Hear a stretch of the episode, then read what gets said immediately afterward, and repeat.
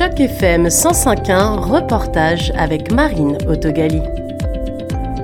Du 1er au 29 février, le centre Harbourfront de Toronto accueille l'un des festivals les plus longs de la ville. Kumba, qui signifie créativité et fait partie des sept principes qui constituent la célébration de Kwanzaa, est le nom de ce festival qui célèbre la culture afrodescendante. Kwanzaa est une fête laïque ouverte à toutes les cultures et créée en 1966 par l'activiste et universitaire panafricain Maulana Karenga Kwanzaa. C'est une célébration qui est censée durer 7 jours et dont chaque jour a une valeur différente. Le Mukumba, qui a été choisi pour l'événement qui aura lieu au mois de février, symbolise la créativité. Le festival a donc lieu à Toronto et c'est Arinola Olowo Poroku qui en est la commissaire curatrice. Caroline Guespin, productrice associée au centre Harbourfront, nous parle au nom de Harinola. Donc, je suis vraiment là pour juste faciliter la, la traduction, on va dire, entre euh, ses intentions, sa programmation, et puis un média francophone, euh, parce qu'elle a encore quelques petites leçons à prendre en français. Excellent, mais est-ce que vous pouvez m'expliquer comment elle est arrivée à bord du projet euh, du Festival Kumba, par exemple? Oui, absolument. Alors, euh, Arinola, c'est une de mes collègues, donc elle est aussi productrice associée au Centre Harbourfront Center, mais dans l'équipe des festivals. Et elle s'est jointe à, nous il y a environ un an, il me semble, de, mémoire. J'ai l'impression que ça fait plus longtemps. Et puis, elle était intéressée à programmer Kumba. Euh, son background, c'est elle est nigérienne. Euh, et ça fait longtemps qu'elle est au Canada. Elle a beaucoup été euh, impliquée dans les arts et la culture à Toronto, notamment dans la diaspora black. Et cette année, quand Kumba s'est présenté, elle est venue avec cette idée de que le concept qui fera fil conducteur sera la voix, voice. Et euh, donc, c'est comme ça qu'elle est arrivée à programmer euh, Kumba cette année, qui est dans sa 29e édition déjà. Le, le, Festival Kumba, c'est donc un mois d'événements euh, qui se déroule au Harbour Fun Center. On parle de musique, de théâtre, de paroles, de danse, d'art visuel. Est-ce que vous avez des exemples précis qui ont été justement euh, curatés, programmés euh, par, par justement la programmatrice? Absolument. Alors, Kumba, c'est comme je le disais dans sa 29e édition, donc c'est le festival qui dure le plus longtemps sur la région de Toronto au mois de février. et on a on a l'habitude de dire que c'est le mois de l'histoire des Noirs euh, au Harbourfront Center et c'est aussi la vision d'Arinola. C'est, on, parle moins d'histoire, mais on parle de futur, des futurs créatifs. On prend conscience de l'héritage qu'on a avec nous, mais on veut aller voir plus loin et voir que le, euh, le ciel est la limite. Et donc, on, a dans, cette on est dans cette dimension de projection, d'avenir, de créativité. Alors, comme vous le disiez, il y a des événements qui se passent au centre et non vraiment, il y en a quelques-uns qui sont euh, un peu nos, nos événements phares, pardon. On a euh, Angie Thomas qui vient, qui ouvre le festival le 1er février, qui est euh, une autrice best-seller euh, d'après le New York Times, qui va donner euh, a keynote address. Donc, je m'excuse, j'arrive pas à trouver la traduction en français immédiatement. Donc, c'est vraiment l'événement phare qui va ouvrir le festival et c'est vraiment une question autour de donner sa voix aux communautés black et à la jeunesse aussi. On a un événement, donc ça, on est plus du côté littérature, conversation, euh, engagement. On a d'autres événements phares également, comme une soirée euh, qui s'appelle Rock Harder Breaking Competition. C'est en collaboration avec l'organisation qui s'appelle euh, Rock Harder Breaking et qui va être une soirée autour de la danse breaking euh, alors, on a tendance à dire breakdance, surtout avec les, Jeux Olympiques qui arrivent à Paris, mais c'est vraiment l'univers du breaking. Donc, ça inclut d'autres styles qui sont le popping, le locking. Et c'est quelque chose qui est un événement vraiment, je dirais presque familial ou du moins intergénérationnel.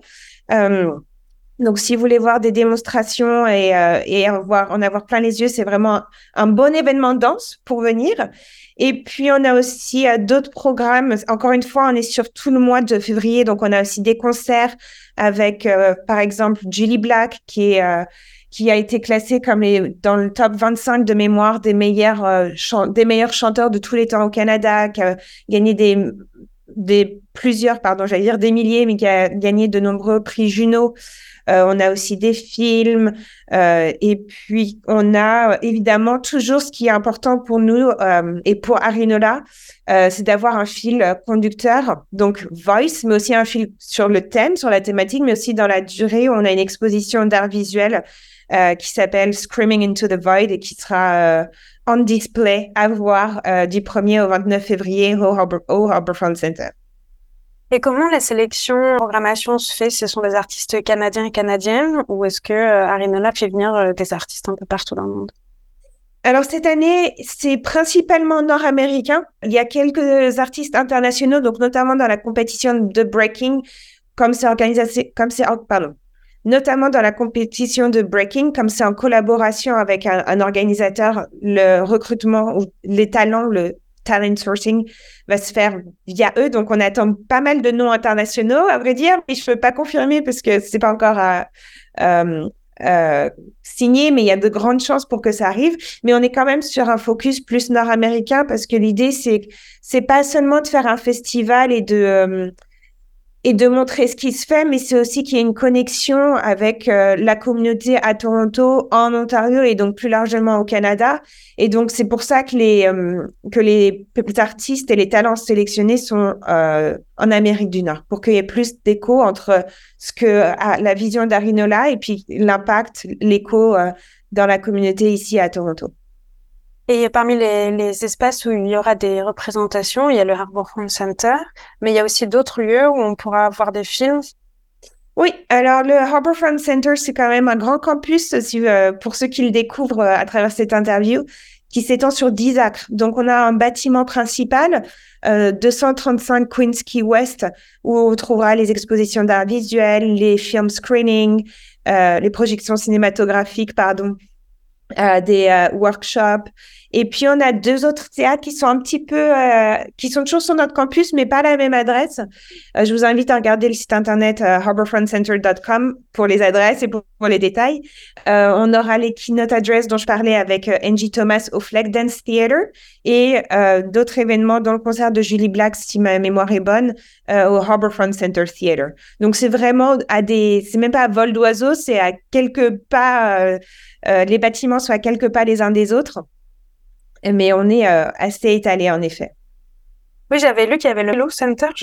Miss Le Center, c'est un espace au sein de notre bâtiment principal qui est dédié à Miss Lou, qui était une poète, euh, poète, artiste, femme de lettres, de culture d'origine jamaïcaine. Euh, jamaïcaine je, et qui a fait, qui a laissé un, long impact dans la communauté jamaïcaine de Toronto. Et pendant de nombreuses années, elle a collaboré, euh, les, les, programmateurs du Harbourfront Center ont collaboré avec elle. Et donc, on lui a dédié, elle avait, on lui a dédié un espace. Euh, Comment ça se passe en termes d'accessibilité Si on souhaite venir, est-ce qu'il y a des tarifs? Est-ce qu'il y a des facilités d'accès pour différentes parties de la population? On a des événements gratuits on a des événements payants. Et entre le deux, on a des événements qu'on appelle euh, Pay What You Wish. Donc, les contributions ne sont absolument pas obligatoires, mais on a, c'est, fait partie de, cette vision euh, que Arinola a aussi. C'est que c'est bien de donner la voix et d'exposer les artistes, mais il faut aussi que, que celle-ci puisse être euh, reçue. Et donc, c'est pour ça que si vous allez si vous traversez la programmation, vous allez voir qu'il y a des événements qui sont gratuits, des événements où vous pouvez payer comme autant que vous souhaitez. Si vous ne souhaitez pas du tout, c'est OK. Et puis, il y a d'autres événements qui sont euh, payants. Euh, rien au-dessus de 55 dollars de mémoire. Est-ce que vous attendez un nombre particulier de participants? Est-ce que vous avez une habitude de fréquentation? Donc, il y a beaucoup d'attentes. Et puis, comme, le, comme Marinola euh, me, me, le disait ce matin, c'est une programmation aussi qui est, qui est intergénérationnelle. Donc, on aura tous les âges. Donc, on espère avoir une, une bonne réception, qui en général est le cas parce qu'on est encore une fois le, le, festival qui dure le plus longtemps sur Toronto. Donc, euh, au 1er février, si, euh, si vous avez raté quelque chose, vous pouvez encore venir le 2, le 3, etc.